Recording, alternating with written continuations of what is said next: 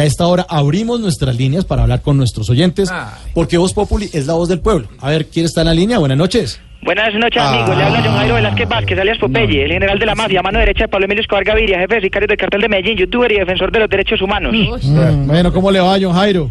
Decime Popeye con tranquilidad, amigo. Pero eso sí, no me vas a decir Pope, porque así solamente me decía el patrón y eso son cosas que no sabe la gente, uno lo cuenta en los libros de historia. Solamente lo sé yo, el bandido de bandidos. Bueno, sí, bueno, ¿y qué otras cosas no sabe la gente, señor? Muchas, amigo. Por ejemplo, las excentricidades de sus fiestas. Recuerdo que en 1981 él quería hacer una fiesta, pero solo con mujeres humoristas. Entonces mandó a hacerle casting a todas las mujeres humoristas que había en ese entonces. Uy. Pero todas son todas. Y le voy a mencionar la lista completica de las que había en esa época. A ver. La nena Jiménez y María Auxilio Vélez. ¿Ya? ¿Ya no más? y esas son cosas que no cuentan los de historia. Las dos fueron y el patrón se inclinó por la mayorcita. Entonces se quedó con María Auxilio. Le Claudia de Colombia le gustaba mucho. Como 15 días que vayan a la, finca. Acá, para hacer el show.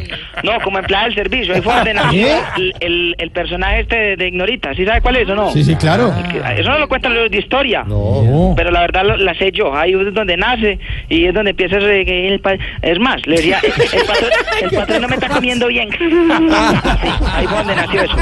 Una cosa de locos, amigos. Y eso no lo sabe sino Popeye, mano derecha de Pablo Emilio Escobar Gaviria, jefe de sicario, youtuber, inspirador de series. Sí, Mire, hablando de series, ¿ya está satisfecho con la serie que están haciendo en el canal Caracol? Para nada, amigo. Es que esa serie No. tiene reloj, no tiene escaleta, es un desorden. ¿Cómo puede ser que ¿No tiene reloj? No, ¿No, eso no tiene reloj? ¿cómo puede ser ¿Cómo es que- el reloj? ¿Cómo es el reloj? No, pues, ah, señor, déjeme continuar. ¿Cómo será que a estas alturas de la serie no han contado la historia de la extracción de la lengua?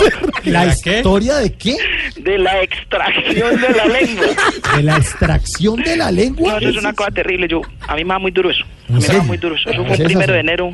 Un guayabo el berraco y el patrón cuando estaba en guayabao no se podía mirar de frente. Usted mira de frente al patrón cuando estaba en guayabao y mejor dicho hasta ahí, hasta ahí fue. Tocaba mirarlo de ladito. Es más, si había un cuadro del corazón de Jesús, tocaba buscarle un sitio para que lo mirara así de ladito, así, así de ladito, porque de frente no podía. Y yo noté que el patrón se sentía incómodo hasta que me dijo, Pope, a mí no me gustan las lenguas largas. Y por ahí hay una que me está incomodando, me está fastidiando. Vos ya sabes qué tienes que hacer. Claro.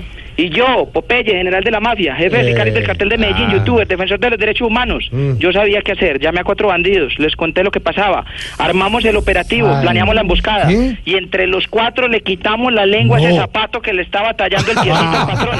Y son cosas que no cuentan los libros de historia, yo me arrepiento. Sí. Pero si no lo hubiera hecho, yo era el que hubiera acabado como un zapato. Son cosas que no cuentan los libros de historia y eso lo sé yo. Bueno. Porque yo tengo reloj y escaleta, eso no lo sabe nadie más. Bueno, me encanta, me encanta, señor Popeye. Un abrazo. Un abrazo, hasta luego.